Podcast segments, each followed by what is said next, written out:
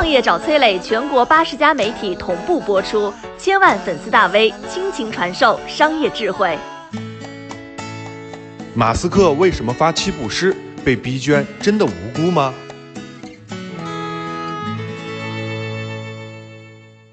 世界首富马斯克最近有点烦呐，他在推特和微博上发了曹植的七步诗，被不懂中文的老外反复研究。但咱们中国人对于这首诗可是太熟了，“本是同根生，相煎何太急”嘛。那他这是想要表达什么呢？原因不难找啊，马斯克的这通牢骚估计和中国没啥关系，而和他前几天被逼捐有关。逼捐这个事儿呢，其实大家不稀奇啊，长津湖票房大爆，吴京也被逼捐了。但是这两件事的区别在于，逼捐吴京的是普通网友，而逼捐马斯克的是联合国世界粮食计划署的署长。十月二十六六号，这位联合国官员公开点名马斯克说：“你只要捐出六十亿美元，就能够拯救四千两百万人的生命，解决全球饥荒。”这件事的背景是什么呢？特斯拉市值破万亿美元，成为全球市值最高的车企，马斯克登顶世界首富，而六十亿美元相当于他个人净资产的百分之二，只是他前段时间身价暴涨时一天的增长数字而已。所以联合国是在玩道德绑架、劫富济贫吗？所以马斯克发七步诗是在喊冤吗？所以我们应该同情支持马斯克吗？先说观点啊，全球饥荒不只是农业问题啊。而是环境战乱、经济疾病等等综合因素爆发的结果。光是靠富人捐钱就是治标不治本的。但是马斯克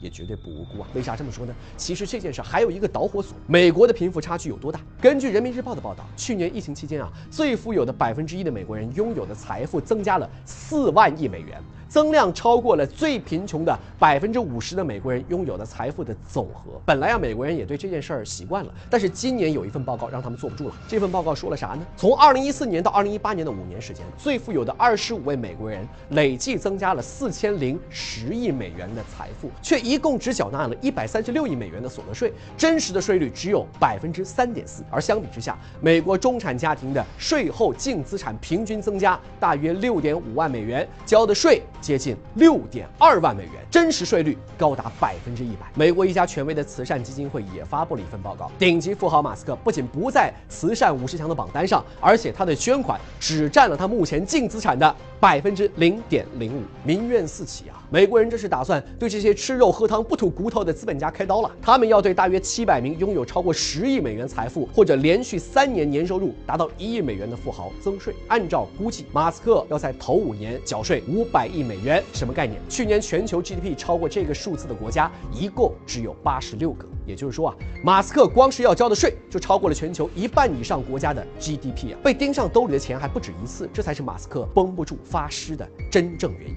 还有一件事太奇葩了，在马斯克发七步诗的那条微博下面啊，居然有六千多个中国网友给世界首富打赏。哎，我没有看错吧？难道他们领着几千块人民币的月薪，要去同情几千亿美元家产的马斯克吗？富人之所以先富，一方面是因为能力，另外一方面是因为运气，而运气很多时候是社会环境和时机的问题。这这个道理在任何国家都是一样。那富人有义务帮助穷人吗？当然有。掌握大多数生产资料和生产资源的富人，理所应当承担更大的社会责任。马克思就曾经说过，资本主义的基本矛盾会导致贫富差距越来越大，而差距是会反噬的。哪里有现实的不公，哪里就有洗牌的动力。外国社会制度导致他们没有咱们搞共同富裕的决心、信心和能力。那可能有人就说了，马斯克一美国人，他被逼捐、被征富人税，跟咱们有啥关系？道理很简单，今天他在美国不捐、不征税，就会有更多中国富人转移财富去美国、去海外，想办法避税。人类命运永远是共同体。世界首富马斯克和那些为他摇旗呐喊的人，还是多读读